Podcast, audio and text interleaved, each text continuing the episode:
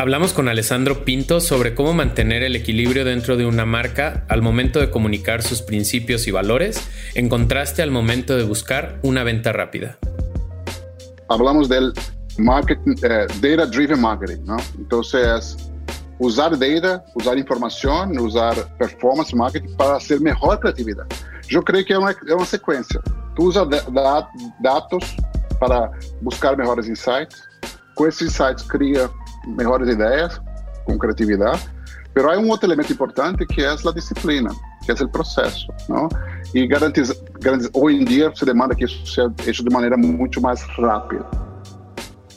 También hablamos sobre cómo elegir las mejores herramientas para desarrollo desde lo creativo y hacer interacciones de pruebas para estudios de mercado. La pregunta más importante que uno tiene que hacer es, ¿tú tienes el producto que el consumidor quiere? Entonces, del mundo de información, haga la siguiente pregunta o cheque los siguientes datos que los consumidores o clientes quieren de ti o necesitan. ¿Cuáles son sus pain points? Tu producto tiene algo que te haga ellos decir, wow, este es lo que necesito. Si no es, cámbialo, entrega lo que necesita. Además, hablamos sobre el concepto de lo disruptivo, visto desde el manejo del tiempo y no desde los servicios específicos. Ah, Uber Eats hizo la disrupción a los, hacia los restaurantes. No es verdad. La disrupción es el tiempo. No fue Uber que hizo la disrupción en los taxis. Eso es, es la disrupción que, que, provoca, que transforma. No es el disruptor.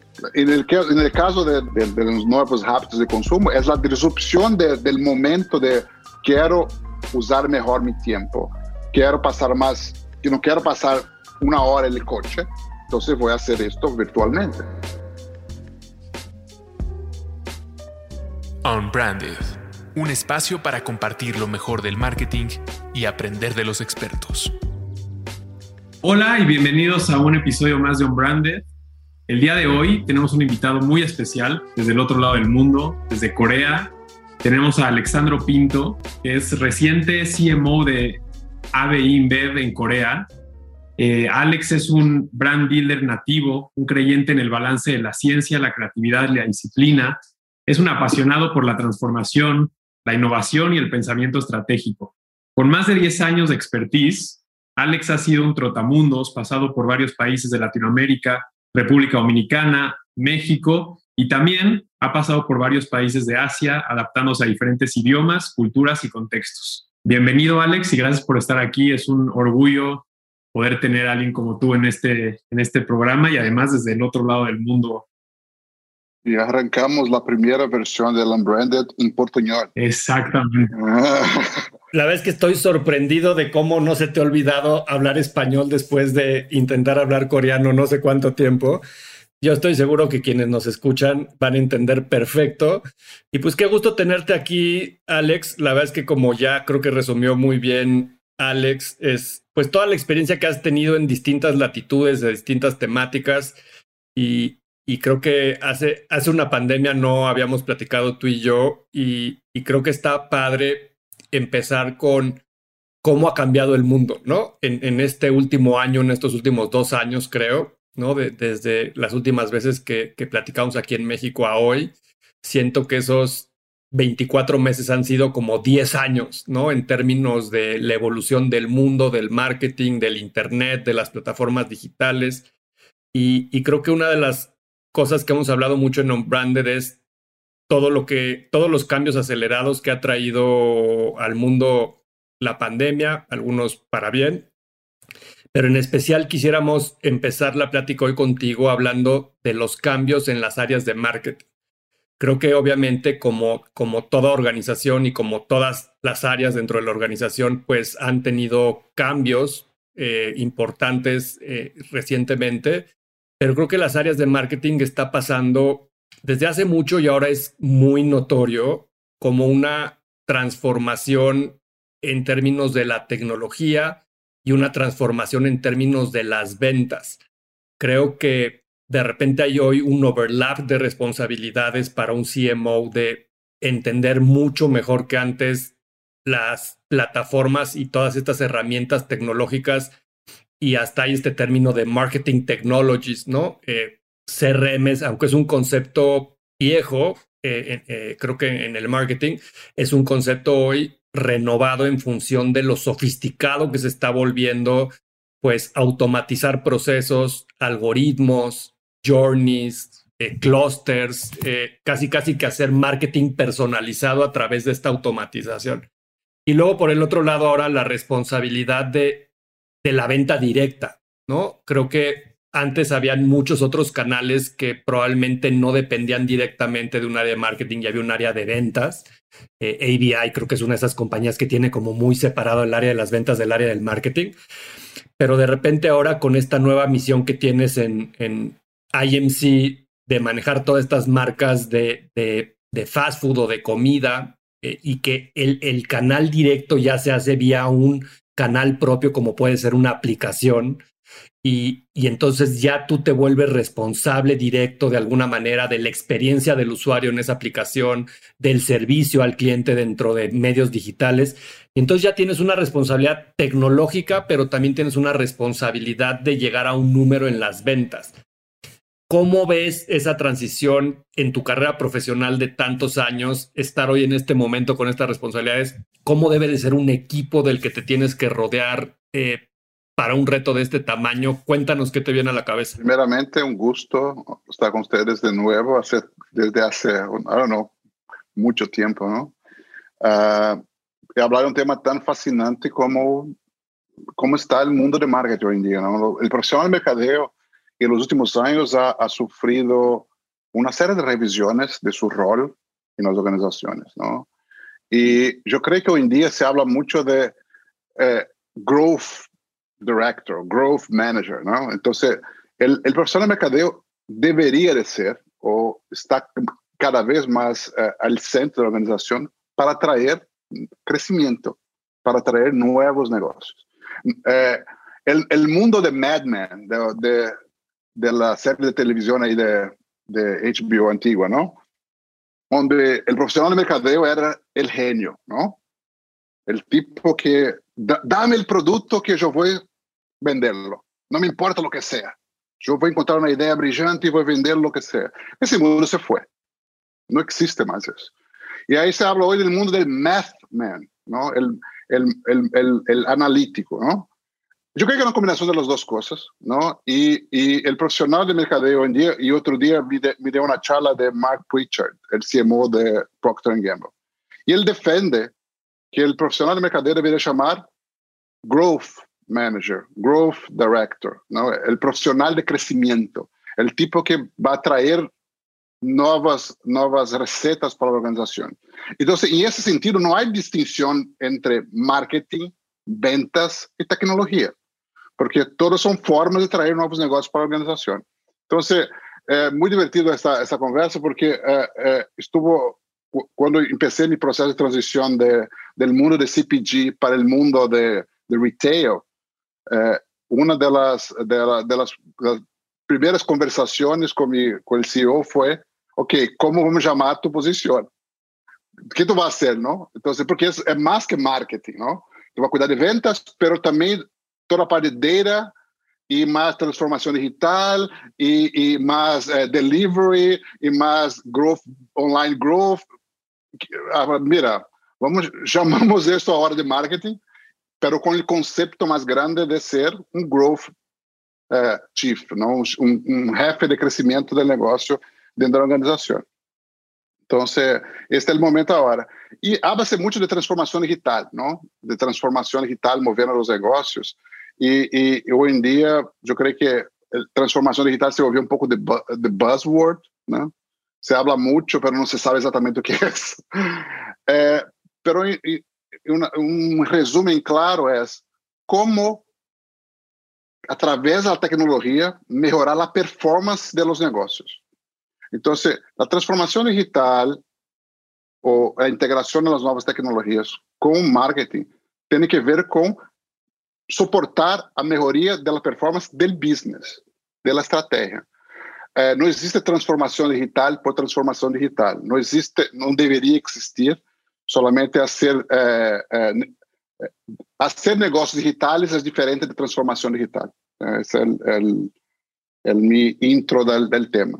Creo que hay ahí, Alex, una parte muy interesante porque, por ejemplo, me acuerdo hace poco veíamos una de estas plataformas que hace contenido a través de Machine Learning, ¿no? Y es contenido que empieza a iterar solo para entender qué contenido es mejor y tienes un montón de opciones y entonces el contenido que tenga mejor interacción es el que se queda con la pauta, ¿no? Es como un A-B testing, pero poco más evolucionado. Y lo que es chistoso es que nosotros, viniendo del marketing un poco del pasado, pensábamos que era importante la creatividad, el mensaje, el color. Y, y hay veces que depende qué es lo que quieres lograr. Ahorita que tú hablabas de resultados, de traer más negocio. Tal vez cuando el mensaje es un tema de precio, importa menos el color, importa menos el arte y lo que importa es que la gente entienda que va a poder conseguir lo mismo que quiere, pero más barato. ¿no? Entonces, creo que es, el equilibrio cambió un poco, porque el equilibrio es, escuchamos esas frases importantes como estar cerca de la audiencia, entretenerla en vez de interrumpirla, pero también está esta, esta manera de hacer más negocio y más directo y con un journey más corto en la conversión colapsar el funnel. Entonces, creo que todo es un equilibrio, ¿no? Y también es qué quieres lograr. ¿Quieres convertir en venta en un segundo o quieres tener una conexión y un top of mind en la cabeza de tus consumidores? Entonces, yo te quería preguntar, ¿cómo en un mundo que va de la CPG a lo que ahora vas a experimentar, cómo está el equilibrio entre que la gente tenga en el top of mind tus marcas y las asocie con valores y principios versus convertir y que la compra sea en el journey más corto posible? Yo creo que uh, uno, yo, yo, no creo que una cosa reemplace la otra. Yo creo que el, el hablamos del uh, marketing, uh, data driven marketing, ¿no? Entonces, usar data, usar información, usar performance marketing para hacer mejor creatividad. No es que la creatividad no importa, es solamente hay que, al tomar la menos de gut y mucho más basada en información, informação concreta. Essa, eu creio que essa é a grande distinção.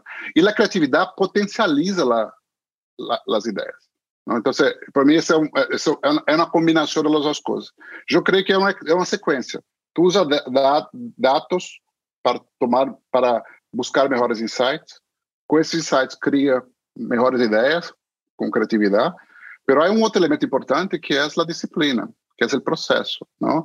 E garantiza, hoje em dia se demanda que isso seja feito de maneira muito mais rápida.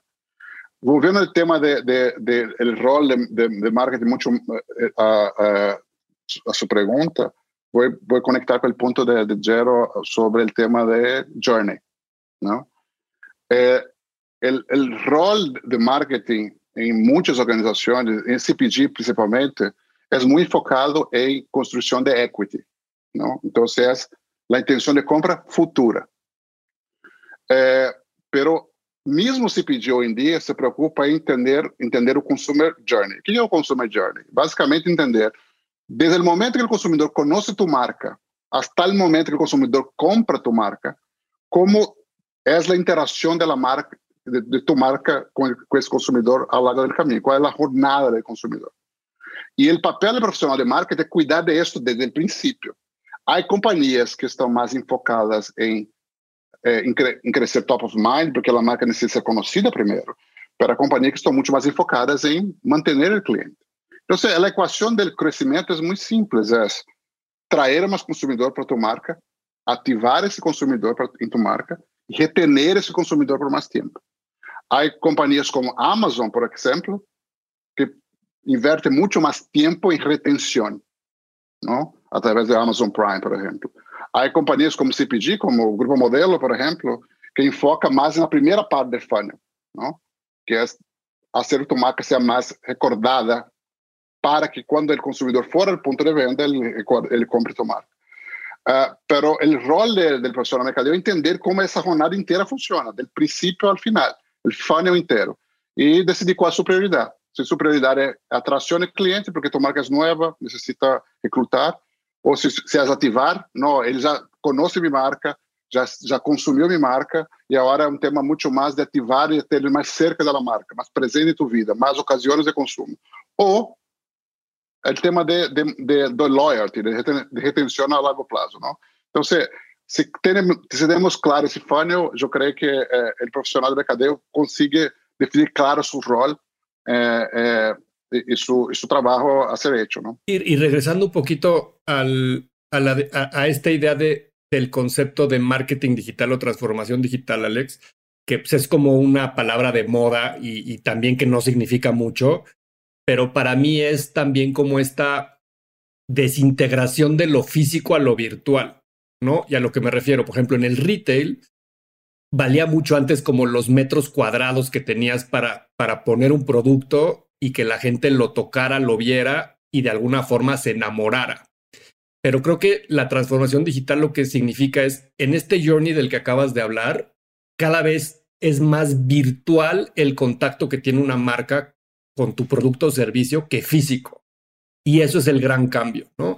Entonces, esta desmaterialización es la palabra que quería usar, ¿no? Hay, hay, hay muchas personas que, que, en este mundo de la, de, la transformación lo que hablan es que el mundo se está desmaterializando. Por ejemplo, el dinero con el Bitcoin es un buen ejemplo de eso, ¿no? Eh, pero creo que en los restaurantes también la pandemia ha habido todo este concepto de dark kitchen, ¿no? Como ya hoy hay muchos modelos donde la mesa física donde te sientas a comer ya no es tan importante, sino si tú tienes una gran hamburguesa, una pizza, una pasta, no me importa en dónde la cocines, pero me la haces este home delivery.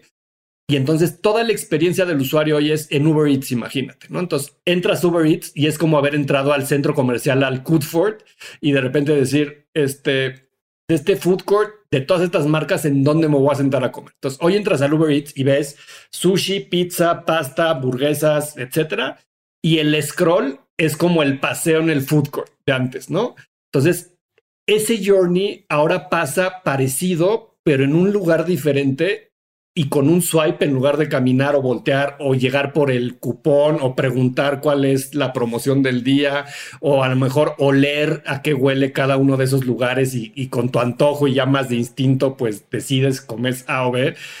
O sea, hoy sí el mundo ya está en, en, en, esta, en este mundo abstracto, virtual, y donde hoy las áreas de marketing de repente que habían aprendido a, a conquistar el mundo físico territorial, ¿no? Casi, casi que, este, velo con las guerras, ¿no? La segunda, la primera y la segunda guerra mundial todavía fueron de choque, ¿no? Persona a persona. Las guerras del futuro van a ser, pues, virtuales atrás de una pantalla. Pues lo mismo nos pasa hoy en el marketing, en el anaquel, ¿no? Antes P&G se peleaba por Unilever a ver quién tenía la mejor parte del anaquel y ahora es quién tiene la mejor banner en Uber Eats o en Rappi o en cualquiera de estas plataformas. Entonces, como que de fondo son las mismas peleas, solo que creo que ahora en lugares diferentes y ahí es donde necesitamos desarrollar otras habilidades que a lo mejor no estábamos tan acostumbrados. ¿Tú cuáles son las que más trabajo te ha costado como entender de este nuevo como mundo? Yo creo que, mira, voy, voy, voy a ser un poco simplista en la respuesta, porque yo creo que los principios son los mismos, ¿no? Uh, entonces vamos a hablar un poco del mundo del journey virtual, ¿no? Entonces vamos a Uber Eats, vamos a hablar de una marca de, fat food, Pizza Hut, ¿no? La, ¿cómo, ¿Cómo tú construías esa marca antes, ¿no? En la cabeza del consumidor, ¿no? A través de touch points de comunicación, ¿no? Antiguamente era televisión, radio, outdoors, ¿no? Hoy en día es a través de contenido, interacción con influencers, social commerce, hay Aí tem um marketing mix gigantesco. Mas tu sigue necessitando construir essa marca. A, a, a, a experiência consumidora antes se dava em, uma, em um espaço físico. Esse espaço físico não existe mais, ou, ou é mais, menos frequente. Não? Pero a experiência consumidora em espaço físico, como era? Chegava um restaurante, alguém lo atendia, ou perguntava, mesa para, mesa para quantos? Ah, três, quatro pessoas, sentava a pessoa, entregava o menu, eh, como é hoje no mundo virtual? Tu inter, interactua com uma app ou com uma ou com um agregador um serviço agregador como Uber Eats, não? La, la interação com o consumidor com tu marca, a primeira interação, a journey, a experiência do consumidor, deveria ser mais cercano possível à experiência física, no sentido de, mira, qual é o primeiro greeting de sua marca? Não? Qual é a primeira interacción del consumidor con tu marca en el mundo, en el, en el mundo virtual. ¿Por qué tratar distinto? Entonces, yo, yo entiendo que obviamente son mundos distintos y, y, cuando se habla de transformación digital, se, se forza a las personas a, a pensar de manera muy distinta. pero os princípios são os mesmos, não? A diferença é que o ponto de venda de físico é virtual. La, las herramientas são distintas, la, la, la, el, el, la, competición es mucho más compleja, ¿no? Y la interacción del consumidor con su marca es distinta, pero el principio es el mismo. Tú tienes que ganar a mente del consumidor antes, tú tienes que ganar a mente del consumidor dentro del punto de venta. El punto de venta no es más tuyo, es un food court virtual. Ok, pero tienes que ganar la presencia del consumidor ahí mismo. Tienes que ofrecer un producto que el consumidor quiere, ¿no? De, de nuevo, antiguamente era un poco más, más, más uh, simples, porque a peleia às vezes era dentro do ponto de venda. Agora é, é muito mais exposta, o consumidor compara os preços, vê outras marcas, é, é, é muito mais competitivo, pero do, do mesmo, oferecer o que o consumidor quer. Depois, garantizar que o que ele pediu é exatamente o que ele recebe, não? ou com a qualidade que ele espera. Não? de novo, diferente, mais complexidade agora, porque ele pede passa por um serviço de delivery, tem um outro elemento que é o tempo que tarda chegar a tu casa, a comida, se chega caliente, se chega a qualidade, não? Então, opa, então antigamente eu preocupava em, mira, há que evitar o cliente a minha tienda, ele tipo senta a minha tienda, pide uma pide uma pizza, recebe a pizza, vai, se vai contento, não? Agora tem que preocupar se o el chofer del delivery guy está entregando el tiempo correcto, se está entregando con la calidad correcta. Está... Entonces, hay más elementos, pero el principio es el mismo. Y después de eso, antiguamente el tema de CRM, de, de, que es un concepto, como tú dijiste, antiguo, era, un, era, era enviar eh, emails. Y hoy en día, y hoy en día sí, hay, hay, un montón de aplicaciones que hacen el trabajo, este trabajo de, de reward, invitar al consumidor a volver a la tienda a una experiencia. Entonces, el, el principio es el mismo, lo que cambia é a quantidade de interações e se envolveu mais em nossa mão. Em verdade, Jerônimo, eu creio que é muito melhor hoje em dia para a pessoa do mercado. Eu creio que algumas vezes a, gente se queda como abrumada com a quantidade de disciplinas que tem que conhecer. Uh, eh, pero em verdade é muito melhor, porque tu hoje, o rol de profissional mercadeo cresceu. não? Antes era tiene responsabilidades. muito mais. Eu sou o encargado da jornada de, mi consumidor e a experiência de mi consumidor com minha marca. Experiência de marca há 10 anos, não, não há tanto, 5 anos, era um evento. Ah, I'm brand experience manager. So, eu sou gerente de experiência de marca. Era o tipo que manejava eventos da marca. Hoje em dia, experiência de marca é todos os pontos de contato do consumidor, no momento que ele conhece tu marca, no momento que ele vuelve a tu tienda. Entonces, el, rol, nuestro rol es mucho más importante y la cosa muy, que hace el trabajo mucho más interesante y divertido es que hoy tú tienes información. Vivimos en una era de, hyper awareness, donde hay sensores de data para todo lugar que tú, que tú vas. Y con esas informaciones tú consigues manejar mejor el servicio al cliente, mejor el producto al cliente. El otro elemento importante es el, el el profesional de mercadeo hoy en día tiene un rol de cambiar el producto si es necesario. Entonces, imagínate, uh, uh, uh, de nuevo, volviendo a, a, a, la historia del Madman, ¿no? Entonces, dame el producto que yo lo vendo. yo me acuerdo de, de briefs de, para mis agencias, mis partners, assim, mira, não cambie el producto, venda lo que tú recibes, ¿no? Porque la, algunas agencias proponían, vamos cambiar el producto, la etiqueta, el, dame una comunicación para vender esto, ¿no?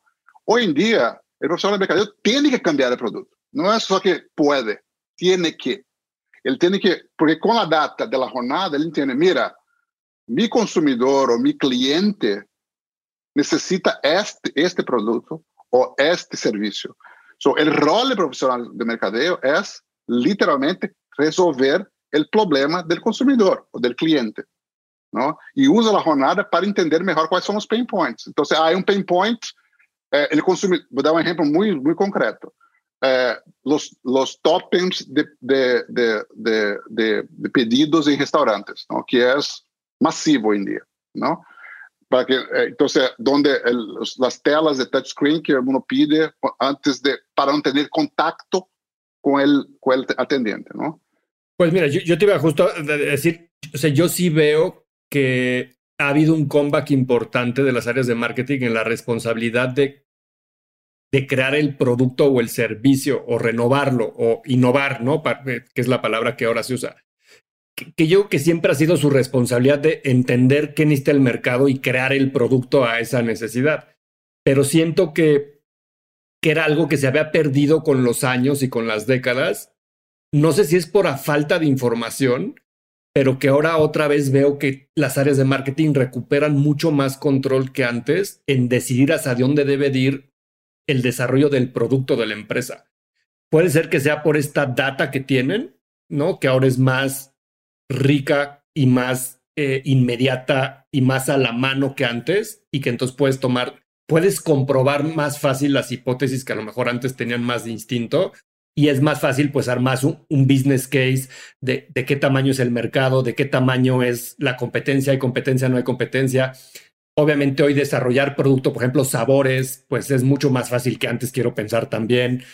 Eh, hay toda esta personalización hasta del packaging que hace 20 años hubiera sido impensable imprimir cosas personalizadas en un empaque. Entonces, obviamente hay muchos factores en la manufactura, que te permiten hoy tener esa capacidad de reacción distinta del, el, entre el diseño del producto y la producción de un prototipo y lanzarlo al mercado. O sea, hoy estamos más en un mundo que funciona más con esa inmediatez y creo que esas herramientas hoy nos dan a, a los mercadólogos pues nuevas capacidades, nuevos superpoderes para poder crear con más facilidad que nunca, ¿no?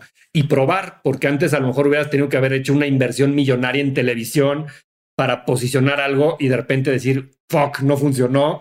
Y hoy, pues de repente puedes poner un poquito de dinero en social influencers, hacer un micro test de un mercado controlado y, y en una producción limitada de un producto. Y si no jala, no jala, ¿no? Y aquí te iba a preguntar, ah, decías que ahora hay tantos sensores y tantos lugares donde se origina la data. ¿Cuál sería tu recomendación de ante este mar de información y que a veces es abrumador cómo elegir cuáles son los, los pocos importantes para tomar decisiones. O sea, debe de haber en tu experiencia algo más de instinto que científico de cómo hacerlo. ¿Cuáles serían esas récords? Yo creo que los, mercadeo, los mercadólogos hoy en día tienen que aprender mucho, y yo aprendí mucho, de la industria de tecnología, de los ingenieros. ¿okay? El profesional, entonces nuestro business pasó, nuestro trabajo, nosso job, passou de ser um trabalho de convencer o consumidor de lo que eu tenho é o que tu necessita, ao trabalho de entregar o que ele necessita. Suena similar, mas não é. ¿okay? Então, entende? Convencer, eu tenho que satisfazer. Eu vou entregar o que tu queres isso, dale. ¿no? Então, a, pergunta mais importante que uno tem que fazer é tú tienes el producto que el consumidor quiere. ¿No? Entonces, del mundo de información, haga la siguiente pregunta o cheque los siguientes datos. ¿Qué los consumidores o clientes quieren de ti o necesitan? ¿Cuáles son sus pain points? ¿No? Tu producto tiene algo que te haga ellos decir, wow, este es lo que necesito. Si no es, cámbialo, entrega lo que necesita. Entonces la pregunta tiene un montón de información, satisfacción, brand top of mind, uh, brand love, brand perception, tem un montón de KPIs esotéricos. Esotéricos, me encanta la palabra. Entonces, lo que importa es lo siguiente, tú entrega lo que él quiere, sí o no, para su necesidad, ¿no? Entonces, lo que es importante para mi cliente, vamos dizer, ah, vou ver no caso de Pizza não de pizza, não? Vamos dizer, ah, mira, eu quero uma pizza de pepperoni caliente em casa em 30 minutos. Se a pizza chega em 45, não é o que eu quero. Então, se tu rol como profissional mercadeiro é trabalhar para que a pizza chegue em 30 minutos. Não? É, ah, mas eu pensei que era só fazer uma campanha para convencer o consumidor. Não, porque lá esses 15 minutos de tardança vão o que tu marca se vá para abaixo. Não? Então, tu responsabilidade é cuidar da, experiência como um todo. Então, respondendo simplesmente a pergunta, qual, ela, qual delas datas a mais importante? Uno, a primeira coisa é a satisfação do cliente com o produto. Se ele está satisfeito, se ele está contente, quais são seus pain points. Se, se há algum pain point nesse processo, resolva, resolva o mais pronto que pode. E aí, obviamente, quando tu vai começar a andar el funil de, de, de, de la jornada del consumidor, tu vas a encontrar más coisas mais complexas no processo. Pero lo mais fundamental, lo mais simples é isso. Não é, é tu pode buscar um montão de outros KPIs, mas o que mais importante é KPI é isso. Então, uma vez que o cliente está satisfeito, então há uma frase que me encanta que eu vi um li um livro outro dia que diz el, el amor el, el, el amor trae la, la lealtad, no, no contrario, ¿no? Entonces, tú tienes que el consumidor se enamorar de tu producto para, para, para que ele repita e para que ele seja leal a tu produto. Então, para que, ele, para que ele ame tu produto, não é uma coisa esotérica de a imagem, ele, se tu resolve um problema dele. Algumas vezes o problema é um problema da imagem, na indústria de moda tem muito que isso, não? De isso. Pero de fashion industry tem muito de, de, de este tema da imagem, pero em geral, tu tem que resolver um problema do consumidor. Se tu resolve, se tu hace com que ele se enamore do teu produto, ele vai comprar de novo. Se ele compra de vai ser leal a tu marca e por aí. E, e aí tu, tu ganó el juego. Y retomando un poco tu trayectoria, habiendo pasado por tantos países y con, con tantas culturas tan diferentes, eh, ahorita hablábamos, por ejemplo, hace un ratito de El Cielito hace no tantos años poniéndole sellitos a, a, la bebida hasta llegar a la número 10 para ganarte una gratis. Y, y, hoy tú estás literalmente en el futuro en Corea, ¿no? Eh, nosotros de noche, tú de día. Literalmente, porque estoy, uh, estoy 12 horas. Exacto, entonces, de hecho, hoy nosotros estamos en jueves, tú ya estás en viernes, o sea que estás literalmente en el futuro.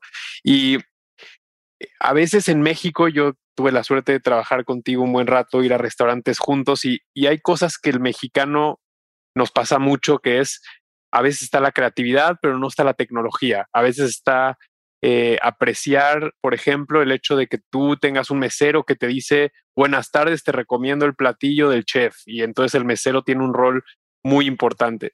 Eh, entonces, culturalmente hablando, esas cosas que, los que estamos acostumbrados en Latinoamérica, a la cercanía con las personas, a que a veces la, la, creatividad va más rápido que la tecnología y luego llegas al otro lado del mundo donde tal vez la tecnología va más rápido que la creatividad. ¿Cómo en este mundo de la transformación, cómo se vive eh, del lado del mundo donde la tecnología tiene un ritmo mayor y donde pareciera que es más importante estar con las herramientas y la tecnología de último momento, incluso antes que, que, tener la mejor creatividad. ¿Cómo ha sido esa experiencia, más ahora que hablamos del journey y del funnel que el consumidor vive a lo largo de todos los puntos de contacto? Uh, una pregunta muy, muy relevante. Uh, yo creo que como profesional de mercadeo que yo estuve, yo estuve en, en Latinoamérica y ahora en Asia, ¿no? Los pain points, com, primeiro vai falar como profissional de mercadeo em la área de mercadeo. ¿no? Os pain points são, são muito distintos. ¿no? E, e, em Latinoamérica, como tu dijiste, a criatividade está em nossas venas, ¿no? porque a incertidumbre do mundo nos hace creativo. ¿no? Então, uno sabe o que vai passar amanhã, então tem que dar a volta e pensar em soluções todos os dias. Pero a disciplina, ¿no? la rutina, y, y no, no, no, no necesariamente somos os melhores em isso. ¿no? En Asia, el opuesto pasa, ¿no? Entonces, existe, un, eh, eh, eh, existe una cultura de disciplina muy fuerte, pero por, y, y y una cultura de, de, de, de, de, de creatividad no tan desarrollada en términos de riesgo, ¿no? No se toma tanto riesgo acá. Entonces, eso hace con que las, los, la, la, los, el profesional de mercadeo sea, sea muy distinto los dos mercados. Entonces, São, são, são pontos fortes, não é correto, não é melhor ou pior, são solamente distintos, um tem que entender a realidade.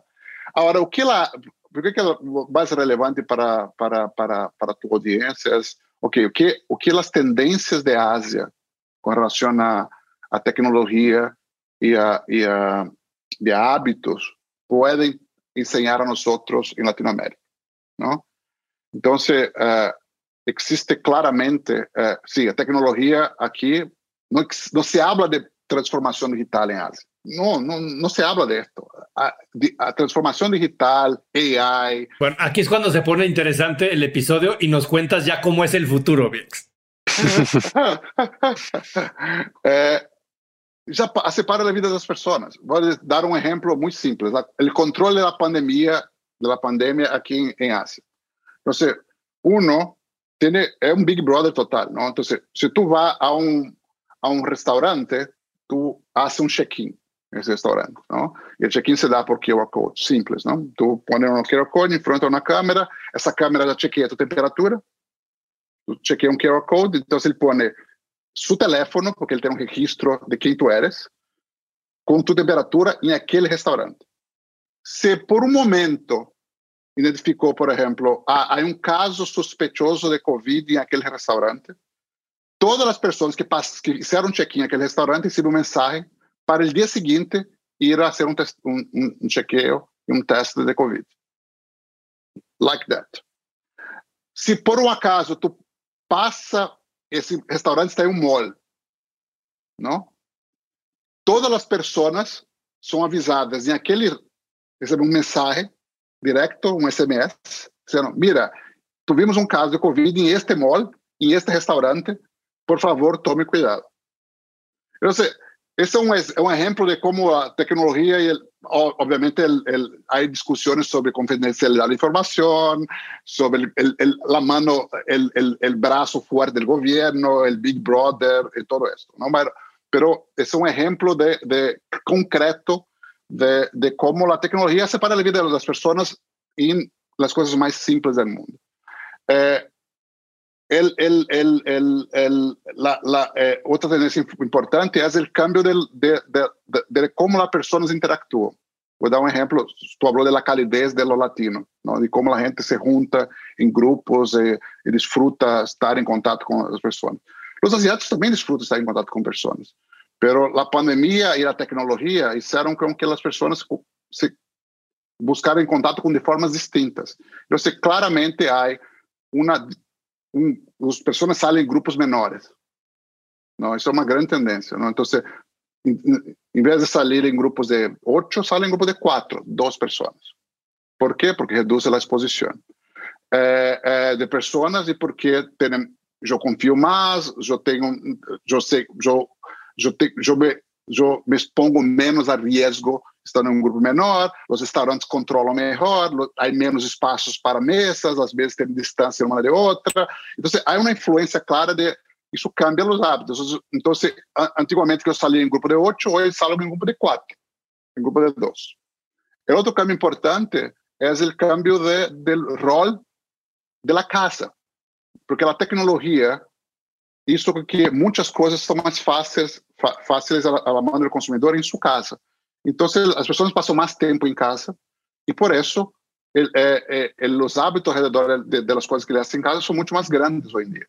Eh, então, há muito, por exemplo, coisas que não existiam há muito pouco tempo, eh, falando da categoria de cerveja, solo drinkers, pessoas que tomam cerveja solas em casa. Não? Antigamente, esse número era como quase zero, e hoje em dia, até, até, até bem pouco tempo atrás, é como 20% dos consumidores eram consumidores que tomavam solos em casa. Não? Como isso é possível? Um, porque eu tenho entretenimento em minha mão, eu não necessito sair, eu tenho entretenimento em minha mão, eu tenho acesso a meus amigos ao mesmo tempo que tenho entretenimento, eu posso estar mirando Netflix e, e falando com meus amigos ao mesmo tempo, eu tenho um serviço que me entrega a bebida em minha porta, a comida em minha porta, então, há, há, um, há uma uma série de facilidades da tecnologia que, que permite que as pessoas se querem mais tempo solas. Qual é o dark side disto? Não há. Não? Então, que essas pessoas se querem se querem mais tempo solas, então se socializam menos, se casam menos, têm menos filhos e a população se torna mais vieja. Então, o que passa, por exemplo, com o Japão, com a Coreia, está passando rapidamente com a China. La, la población está envejeciendo muy rápidamente. Y ahí el, el challenge de, de, de, la, de la administración de los países es como mantener a sociedade jovem, não? como manter a sociedade produzindo, que é um challenge muito grande que todos os países latino-americanos vão enfrentar cedo ou tarde. Não? é, que, lá, que a gente se queda mais aislada, por queda mais aislada, socializa menos, por socializar menos, casa, se casa menos, por se casar menos, tem menos filhos.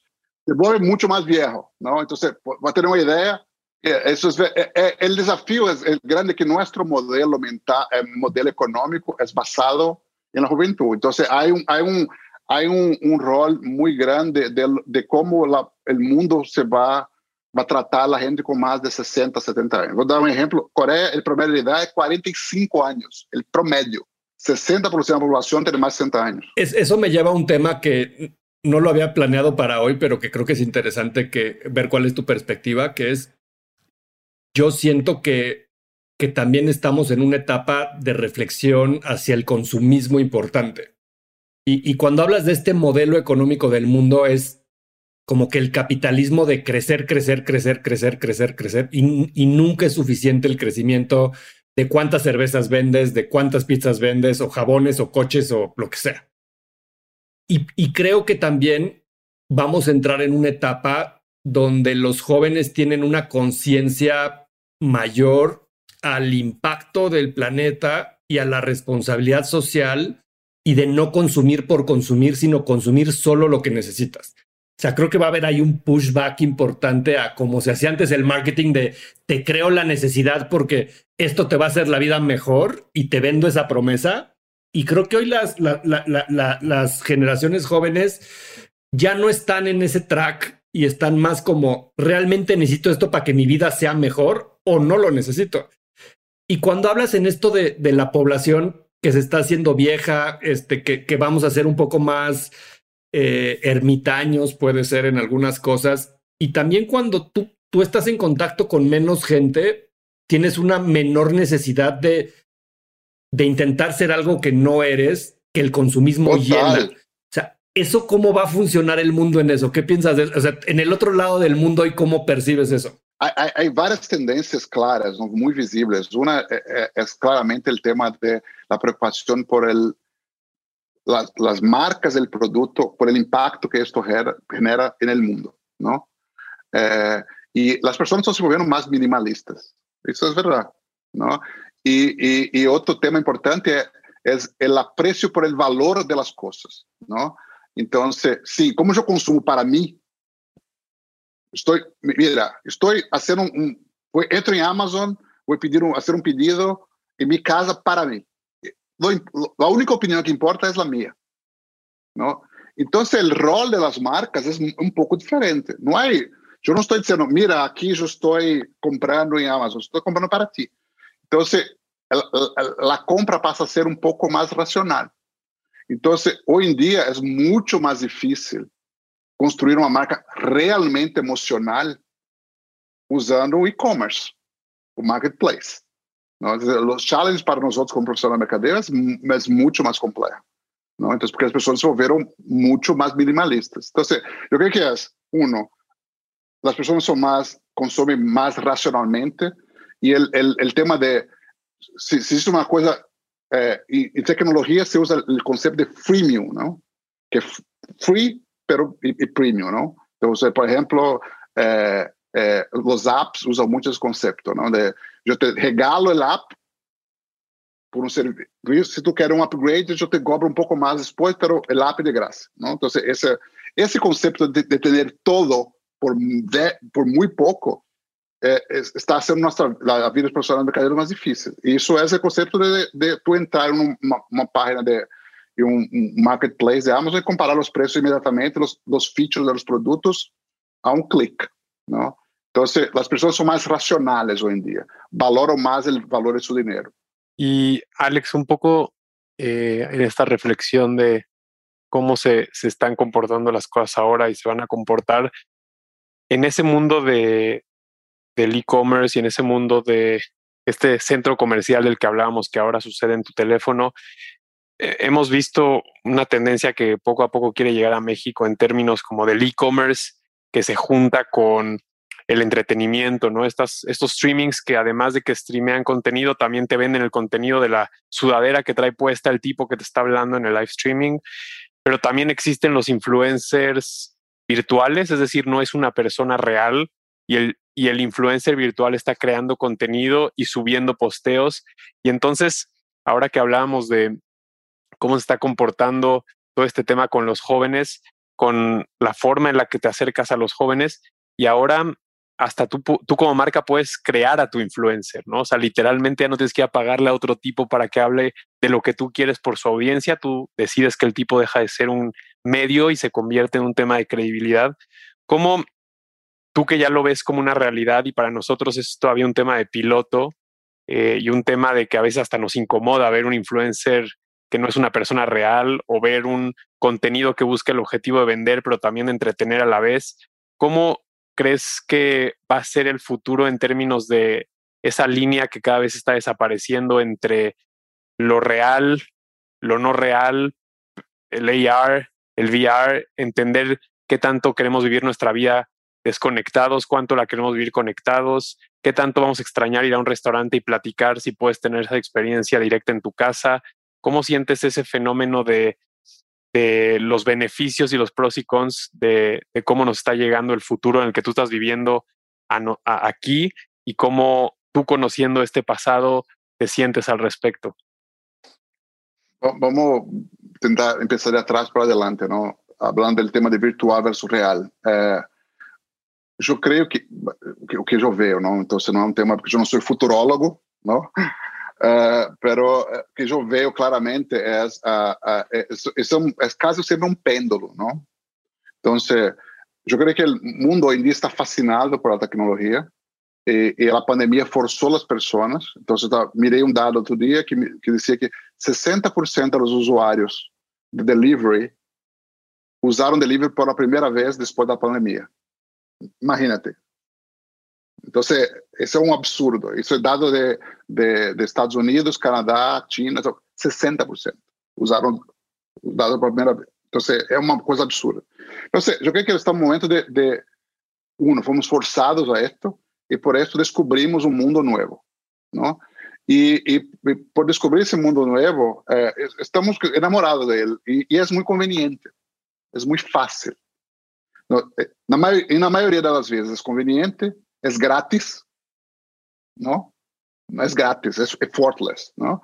É, é, é rápido, instantâneo, ¿no? Em tu mano, no momento que tu quieras, eu tenho necessidade agora, dale, pide. Então, é instantâneo, é rápido, é grátis. Então, é, é um momento de que a gente está migrando rapidamente para para para buscar coisas virtuais eh, eh, e ter experiências mais e mais e mais virtuais. Eu creio e, e, que vai passar agora com a vacinação em massa do mundo, eu creio que isso vai envolver um pouco, porque a gente vai querer tomar, vai sentir um pouco de nostalgia da experiência física. Mas vai envolver de volta o mundo digital. Eu creio que você é um, é um pêndulo, eu não creio que é um, um lado ou outro. Eu creio que em, em Ásia é um mundo é um mundo extremo, onde onde a pressão social, o estresse da rotina, é, é, é, as convenções sociais fazem com que a gente se aísle um pouco e passe mais tempo solo, não? Isso faz com que o consumo de coisas virtuais, de, de, de experiências virtuais, seja, seja muito mais natural, não? Eu creio que para a Latinoamérica vamos tardar um pouco a chegar a, esse, a este mundo uh, uh, todavia.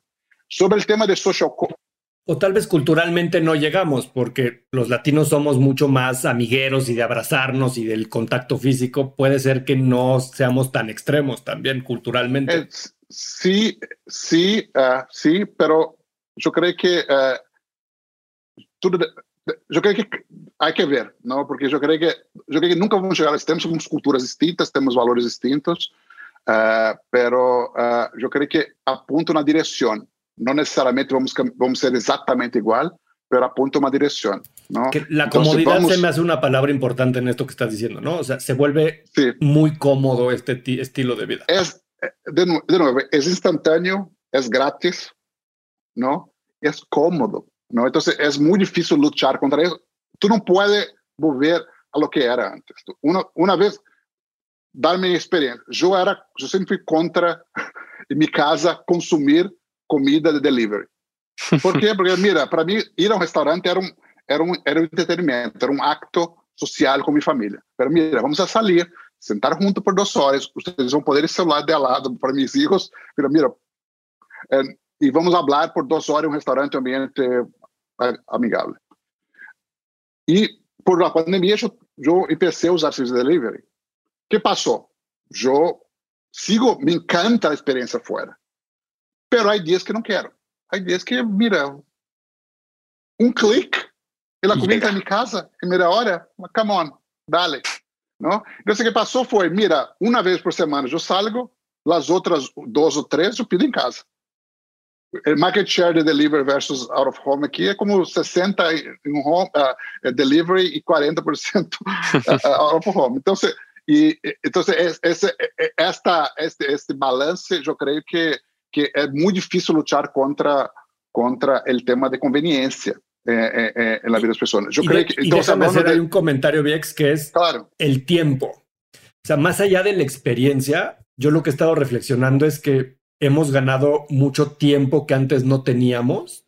Entonces, cuando piensas en esto que dices del restaurante, o sea, vestirte, subirte al coche toda la familia, ir al, al restaurante, estacionarte, bajarte, pedir mesa, lo que se tardan en que te traen la comida, el menú, la cuenta, te regresas a tu casa. O sea, hay, en esa experiencia había muchas deficiencias del uso de tu tiempo. Y creo que lo que trae el home delivery es justo esa comodidad de instantáneo, como dices, pero pides, te pones a hacer otras cosas y ya cuando esa media hora entre que la cocina lo prepara y te lo sirven, tú estás viendo la tele, Netflix and chill, platicando con tus hijos y entonces es una experiencia diferente que te da otro timeline distinto yo creo que sí tenemos más minutos productivos en ese sentido. Y esa es la competencia real. O sea, más allá de el olor al restaurante y lo social y la mesa y a lo mejor el espacio más íntimo con tu familia para tener una plática que hoy es muy difícil con los teléfonos de tu casa y el wifi. Pero la competencia real es también el tiempo, el costo de oportunidad de todo lo que implica trasladarse. Es lo mismo que el home office y las juntas, ¿no? O sea, Hoy, hoy, podemos tener claro. una junta tras otra porque no tenemos el tiempo de traslado intermedio entre juntas. Y eso nos ha vuelto mucho más productivos que lo que éramos antes. Yo creo que en los restaurantes va a pasar un poco eso. Obviamente la parte social tiene un peso importante y quieres ver a los amigos y, y no es lo mismo reírse a carcajadas en la vida real que por un Zoom. O sea, en la vida va a ser una experiencia parecida. Pero como tú creo que bien dices, hay veces que tienes flojera, que no te quieres quitar las pantuflas y dices one click y let's Dale. go. Vale. Y, y, hay una, se habla mucho de disrupción, ¿no, Jero? No, hoy en día, ¿no? Ah, y se habla más de los disruptores, ¿no? Uber Eats. Ah, Uber Eats hizo la disrupción a los, hacia los restaurantes. No es verdad. La disrupción es el tiempo. ¿no? Entonces, eh, eh, eh, Uber, Amazon es Uber, otro buen ejemplo. No, Uber no hizo una disrupción, no fue Uber que hizo una disrupción en los taxis.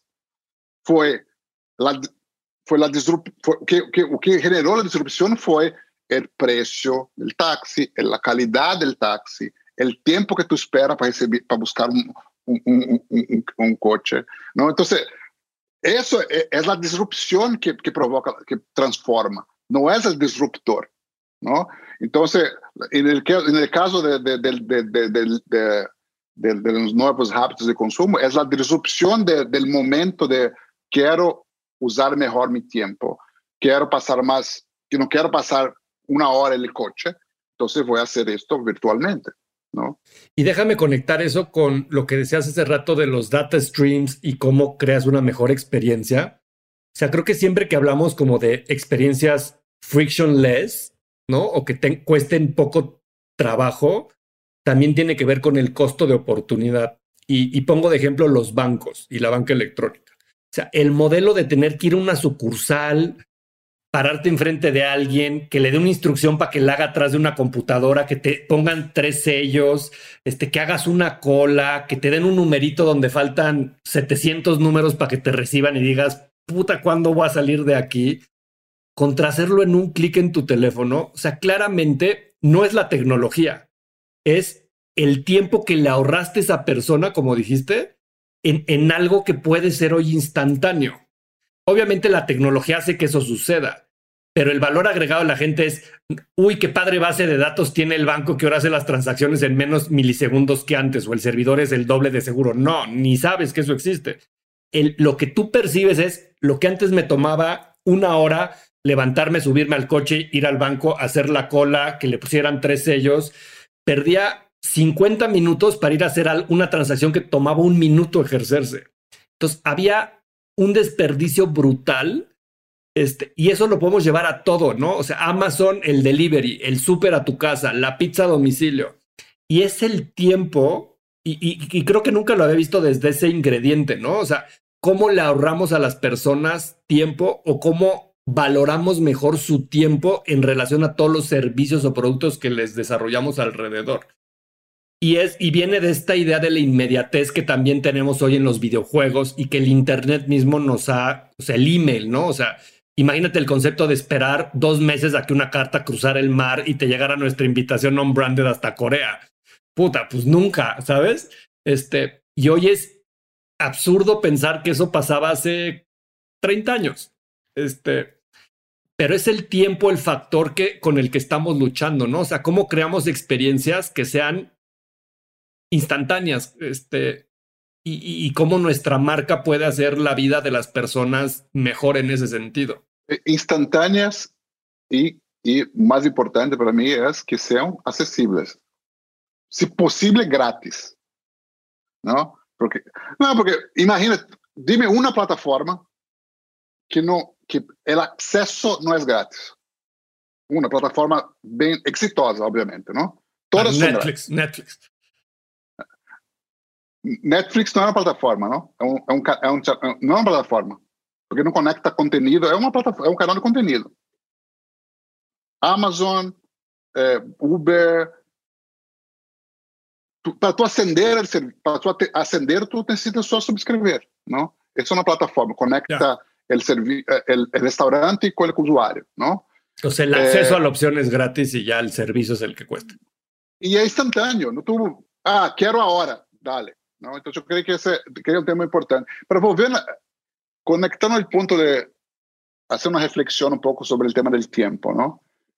Eh, ¿Por qué es un éxito esa, esa, esa, esa, esa, ¿Por qué hubo la disrupción? Porque se, entre, se resolveu um problema do consumidor, volvendo a nossa primeira conversação. Não?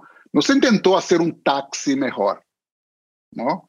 Tentou fazer a distribuição foi vou resolver o pain point, que é não, vou permitir que o consumidor não espere ou não busque um chofer de táxi na calle, não?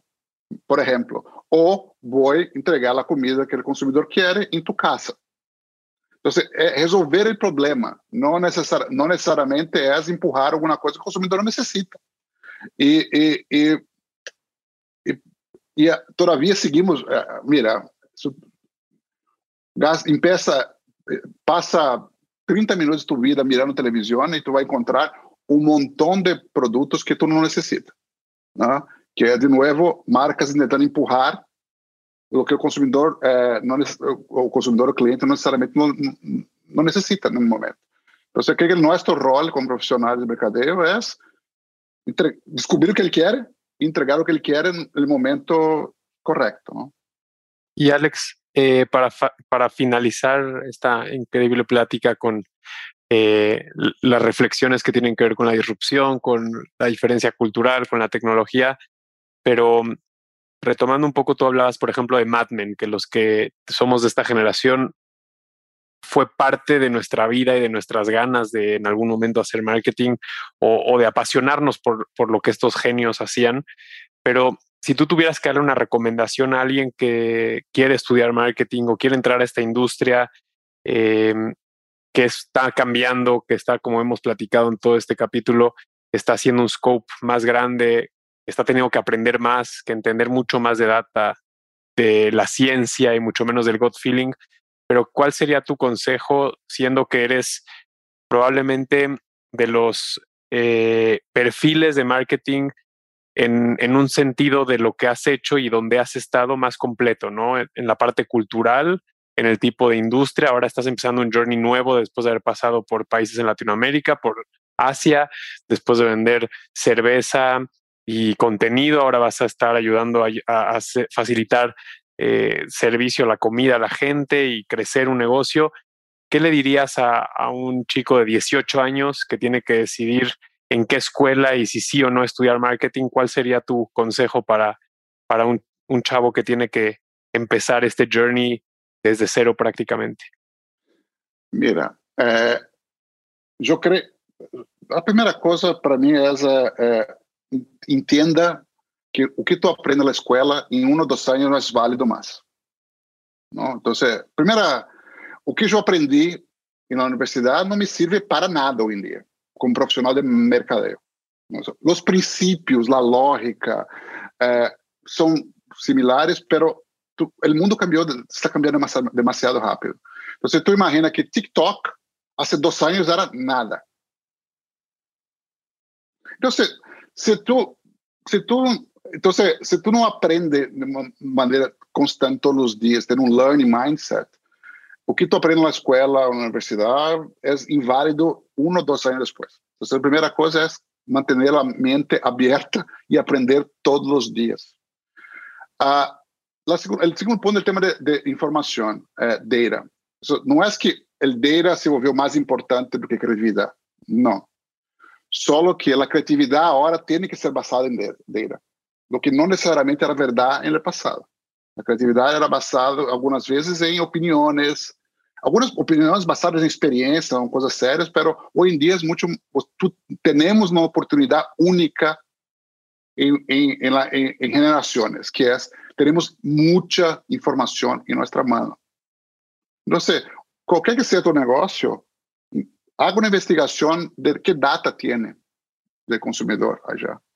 Entenda de que, quais são os pain points, quais são os pontos, os problemas que tenho que resolver esses clientes, os consumidores, e busque resolver esses problemas. Para mim, este é, é, é, é um, um, elemento importante. Não? Então, a data e a informação é o que vai prover uma melhor criatividade.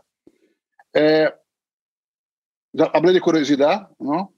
Mira, uh, eu, um, eu leí outro dia uma uma uma frase de de uma de um de um de um mercadólogo importante. Ele dizia: Mira, se tu estuda mercadeo hoje e não sabe a diferença entre AI, deep learning e machine learning, tá jodido. for it. Não, tu tem que entendê-lo. e hoje em dia é muito fácil. Google, entra no YouTube e busca um vídeo de esto, e tu vai encontrar um milhão de definições. Então, primeira coisa, entenda isto, porque isso vai cambiar tua vida. Vai cambiar tua vida. Então, entender a diferença entre AI, machine learning e deep learning. Entenda esto porque isso vai cambiar tu vida ou como consumidor ou como mercadólogo. Aí, o mega experto aqui, Gero, entendo o que é blockchain. Isto também vai cambiar tu vida. É, então, isso não torna desafortunadamente as escolas hoje em dia, as universidades não estão preparadas para ensinar isso. Então, entenda esto. Eh, de nuevo, busque documentales, busque vídeos en YouTube, hable con gente experta como Jero, Jero here. O sea, eh, que, que, te dar un poquito de background, porque eso va a cambiar tu vida, va a cambiar la forma como tú haces marketing, seguramente. Y el punto final, entienda que el mindset de un mercadólogo se volvió más un mindset de un, un, des, dueño de producto, un desarrollador de productos donde el, el, paso número uno es analizar datos, entender cuáles son los problemas. El paso número dos es generar ideas creativas para soluciones de esos problemas. Y el paso número tres es testear ideas. Nosotros hablamos mucho de que eh, hablamos mucho de que ah, tú deberías ser 80% de su tiempo dedicado al presente y 20% al futuro. No. A 100% de tudo que tu haces deveria ser testeado com o consumidor e hoje em dia, por conta da tecnologia, tu pode testeá-lo rápido, em um dia, umas horas, não? Então, tu analisa, genera ideias e testeia, tu é um profissional de marketing completo, não? Então, essa, esta é minha, mi punto. Puedo dar algunos tips de, de yo noté aquí unos tips de, de libros y eh, eh, eh, documentales para entender un poco sobre el tema de transformación. Total. Antes, antes de eso, Alex, antes de esos tips y, y, seguro información que todos van a querer escuchar, una pregunta un poco más personal que es, DX viendo para atrás desde que era un niño y ahora es un mercadólogo reconocido en el mundo, ¿qué hubieras hecho diferente? Ah, qué pregunta difícil, mi hermano. Antes de, antes de grabar hablábamos de tus hijos, ¿no? Y de, y de cómo ha sido este, esta experiencia por el mundo para tus hijos y, y, y, si eso es bueno o malo. Pero creo que es interesante esta reflexión que hace Alex. O sea, tú en retrospectiva, sabiendo el camino que te deparaba y que has recorrido, ¿qué herramienta hubiera, sientes que te faltó de todas estas que dices? Sea, y que hubieras hecho antes de, de, de joven o, de, o, o, antes algo al respecto. O sea, los idiomas, esta capacidad analítica, eh, la creatividad a lo mejor a través de tocar un instrumento, eh, la observación. Qué pregunta difícil, my friends. Voy, de, de, pensar un ratito aquí.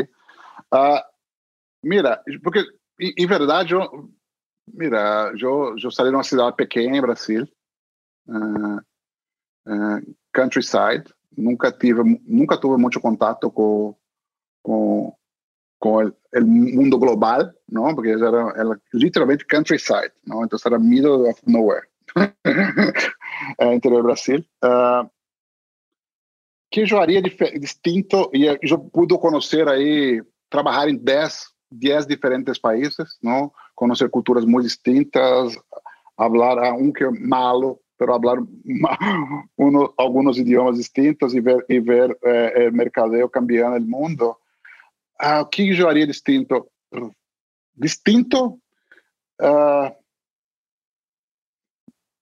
mira, há, há, há, algumas coisas importantes. Eu que, eh, e eu aprendi isso eh, ao largo, ¿no? Entonces, me gustaría saber esto a primeiro plano, antes, ¿no? Entonces, yo creo que ese, ese approach es mejor, ¿no? ¿Qué me gustaría, que yo sé hoy, que me encantaría saber al principio de, de mi carrera, cuando yo empecé como mercadólogo?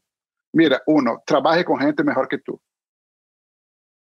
Base, regra básica número uno. Não existe melhor forma de aprender do que trabalhar com gente que sabe mais do que ti. Então, e tu, tu vai buscar uma, uma companhia uh, para trabalhar, ou um, uma startup, ou uma grande companhia, busque, chequeie se tu realmente vai aprender dessas pessoas. Porque agora tu está em um momento único em tua vida, não? É um momento de aprendizagem. Então, você tem que buscar gente que saiba, que sepa muito bem o que está fazendo. É, outro tema importante para, de novo, para sua curva de aprendizagem e, e, e crescimento, trabalhe em ambientes, busque ambientes onde te permitam é se equivocar. Uh, equivocar-se. Não, uh, eh, não há nenhuma, nada melhor do que isto como, como aprendizagem. Uh, eh, uma organização, organizações ou empresas ou companhias que não permitam que aquelas pessoas experimentem eh, soluções, seguramente vão te ensinar muito pouquito, não? Em, em, tu, em tu carreira. Então, esse é um ponto. Uh, ah, Obviamente, los, el, de siempre, sean curiosos para aprender de, del mundo, ¿no? Eh, eh, curiosidad hoy en día, eh, digo que es la característica número uno de un buen profesional de mercadeo. Si tú no es curioso, tú no vas lejos, ¿no? Entonces, sea curioso, entenda, hablamos sobre blockchain, NFT, Google it, tenemos una herramienta increíble. Nuestra generación, Jero. Sí, sí, hay enciclopedias no, todavía. Tenía enciclopedia para hacer ese, ese, tema. Hoy en día enciclopedias de 20 años antes, además. En tu mano, ahora, para, para hacer esa investigación. Sean curiosos, busquen información alrededor de ti, eh, eh, eh, porque el mundo cambia todos los días, ¿no? ¿Qué más te digo? Yo no, yo no consejos, yo no... Y me, me, atrevería a decir uno por ti que, que, a mí me ha funcionado mucho y no sé tú, Jero, pero es divertirse y tomarse todo un poquito menos en serio, ¿no? Eso es verdad, my friend. La vida es demasiado corta, ¿no? Eh, hay, que, hay, que, hay que disfrutar lo que uno hace. Uh, hay que, uh, hay que buscar. Uh, tú habló de, de, de, hablamos de digital transformation y ahora estamos hablando de felicidad, ¿no? Pero tengo, las dos cosas tienen una cosa en común, ¿no? No es un destino. Es un camino. Es un camino. Digital transformation es un camino. No es un destino. Tú no entras de un lado y sales transformado. Tú buscas transformación todos los días. Y felicidad es lo mismo. Es, lo mismo. es un no estado, es un, ¿no? La transformación. Es un, es, para mí es una búsqueda. ¿no? Es, un, es una búsqueda, no es un endgame. Si tú dices, mira, já estou transformado. Há é um problema. amanhã game tu over. Está, amanhã, é, game over, porque amanhã tu, tu vai estar outdated. Não? Então, você é uma, é, é, um, é, uma, é uma jornada, não? É um, é um caminho, não é, não, não é o endgame. Há uma, há uma, há uma frase que, que eu li outro dia em um, um, um, paper, e ele dizia, é, falando delas delas pelas companhias buscando se transformar de oruga hacia mariposas. Y la verdad es, las compañías, las personas no son, nosotros no somos orugas. No existe eso de entrar de, un, de una forma y salir de otra. Existe una búsqueda constante de, de, de, de, por la felicidad, por el cambio, por el learning. Uh, entonces, yo creo que es un, un buen paralelo entre transformación y felicidad. ¿no? Tiene es un razón. camino. ¿Cuáles son los libros que recomiendas, Viex? Ah, mira, los, las, la, lo, voy a empezar por los, por los, por los, por los documentales, porque eu quero, é, eh, por os contenidos, não? Há três películas que eu mirei recentemente que são muito boas. Uma, uma chama Cryptopia, Cryptopia, Criptópia, eu não sei qual é a pronúncia correta, Cryptopia, uh, que está, uh, que habla sobre blockchain, está incrível. Eu yo había leído un montón de libros, paper. Esta película me explicó by the book exatamente lo que es. Muy buena, me recomiendo muchísimo. Eh, isso está disponível nas plataformas que, que tem Amazon Prime. Eu, não, eu creio que está também em, em, em iTunes. Uma sobre inteligência uh, artificial intelligence, ou inteligência artificial, que está muito padre, compara el, el, control del gobierno y, y de, de, algunos países de Asia como China y, y Estados Unidos, las, las, grandes organizaciones, llama Coded Bias, eh, bien interesante sobre cómo el, la inteligencia artificial eh, eh, tiene un bias de que lo programa. É bem, é muito é um bom challenge, não? Então você habla muito sobre como diverse é machine learning, porque na verdade é, é, quem lo codifica, vou dar um exemplo muito simples, não? Se tu pone, é, se tu quer dibujar um perfil um consumidor de coches de lujo, tu vai mirar os dados do passado. E os dados do passado dizem que o coche de lujo era comprado por homens em los 40, blanco, caucasiano, europeu, ¿no? No es, no hay mestizos, no hay negros, porque el pasado puede perpetuar el futuro. ¿No? Entonces es bien interesante eh, eh, la provocación ahí sobre uh, cómo usar. Me encanta que aunque sea al final usaste la palabra provocación. Extrañaba mucho esa palabra de ti en los briefs. Una provocación, yeah, es verdad. E outra provocação interessante é um que é um dilema para nós outros como mercadólogo e é, me encanta uma película chamada Social Dilemma está em Netflix. Wow, wow sim. É, É, essas é, te hace pensar um pouco o rol de nós como profissionais de mercadeo, até que ponto até que ponto devemos e podemos ir, não é, ética nunca foi tão relevante em nossa profissão como agora não então essa película hace umas boas provocações sem dúvida. Para que não extrañes, Jero. sim. E de livros, eu recomendo muitíssimos dos, dos livros de Growth, Marketing Hacking Growth. Um chama Hacking Growth, uh, de Chanelis, é, e outro chama Growth Hacker Marketing, uh, de, de, Ryan Holiday. É, os das, dos dois livros são incríveis. Growth, Market, Growth Hacker Marketing é tu lê em duas horas, é muito rápido, tu lê um dia, é uma leitura muito, muito leve e é um, uma compilação de várias ideias de startups e como essas startups cambiaram a forma de ser marketing. De novo, os dois livros foram escritos por profissionais que não são mercadólogos, ok? São engenheiros, são gente que tem uma cabeça diferente, pero me, nos, eu aprendi muitíssimo uh, de, dessa história e, e, e aí, é, no caso de Hacking Growth, tem um website, é, que chama hackinggrowth.com. Você pode entrar já, tem um montão de casos, bem interessante. E, e tem há uma película, há uma película, há um livro, é, falamos sobre machine learning, é, sobre a era das máquinas, não? Um pouco. Então, há, um, há um livro chamado Machine Platform and Crowd, né? que também está tem na Amazon, tem que buscá-lo. É, é um professor de MIT que eu conheci por um, um curso que hice há bem bem recente, bem recente. É, e habla da era da, da, da segunda era das, das máquinas aquela era que estamos vivendo agora, não? Ela é uma revolução industrial aún mais grande do que foi a do século XVIII. E como isso vai cambiar nossa vida e nossa forma de de fazer marketing, de fazer de viver, não? Então é bem bem interessante. E por fim, um livro sobre o básico de marketing, é, que chama How the Brands Grow. How Brands Grow. É, How Brands Grow. É, e é um livro que me encanta porque é bem básico. Então, é, hoje em dia, com a data, com a quantidade de dados que temos, aí vamos a ter, vamos escutar menos e menos os KPIs esotéricos de marketing. E vamos falar muito mais de coisas como aquisição, como retenção de, de clientes, como venta.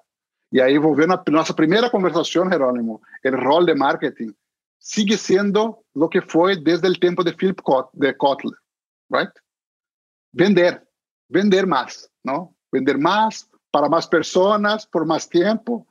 Pero yo que fue como un péndulo donde así empezó con Kotler, si le ponemos ese como el origen, y luego yo creo que se desvió a algo que no tenía tanta injerencia en las compañías a nivel tan estructural y creo que hoy está regresando justo a ese momento donde marketing va a ser el centro del diseño de las organizaciones hacia el futuro. Sí, yo creo que un poco, ah, de nuevo, hablando de, nuestra charla a principio, ¿no? Nosotros, debe, debe, nosotros como profesionales de mercadeo debemos trabajar en nuestras organizaciones para cambiar el rol de marketing, para no ser el tipo de la campaña, el tipo de, de la publicidad, el tipo que hace videos para el tipo que va a cambiar el negocio, que va a traer nuevos clientes para el negocio, que va a hacer nuestro negocio crecer. Entonces vamos a hacer una petición para cambiar marketing para growth, ¿no? Entonces, para ser profesionales de crecimiento, ¿no? Entonces, yo creo que ese es un, es un buen reto para nosotros, eh, cambiar cómo las empresas ven el profesional de mercadeo, ¿no? El profesional de mercadeo, profesional de traer negocio de hacer que las compañías crezcan. Ese es un buen reto. Es un buen, una buena manera de cerrar también un, un gran capítulo de, de Unbranded. Y Alex, muchas gracias por estar del otro lado del mundo, eh, dándonos un, un, un, cachito de tu viernes, de, de, tu tiempo. Y estoy seguro que entre los tips y la conversación que empezó con la transformación, acabó con la felicidad, pero es muy relevante para todos los que quieran hacer marketing y aprender de un legado tan grande y tan importante como el tuyo. Muchas gracias por estar aquí. Gracias, fue, fue, muy, muy divertido hablar con ustedes de nuevo. Quien llegó a esta parte del episodio, además, seguro eh, fuimos exitosos en tu portuñol. Este, llegó que la verdad es que felicidades, hablas muy bien. Hay unos que se perdieron, se, se, se, quedaron por el medio, estoy seguro. Probably, pero yo estoy seguro vamos, que Vamos a chequear el completion rate. El completion rate.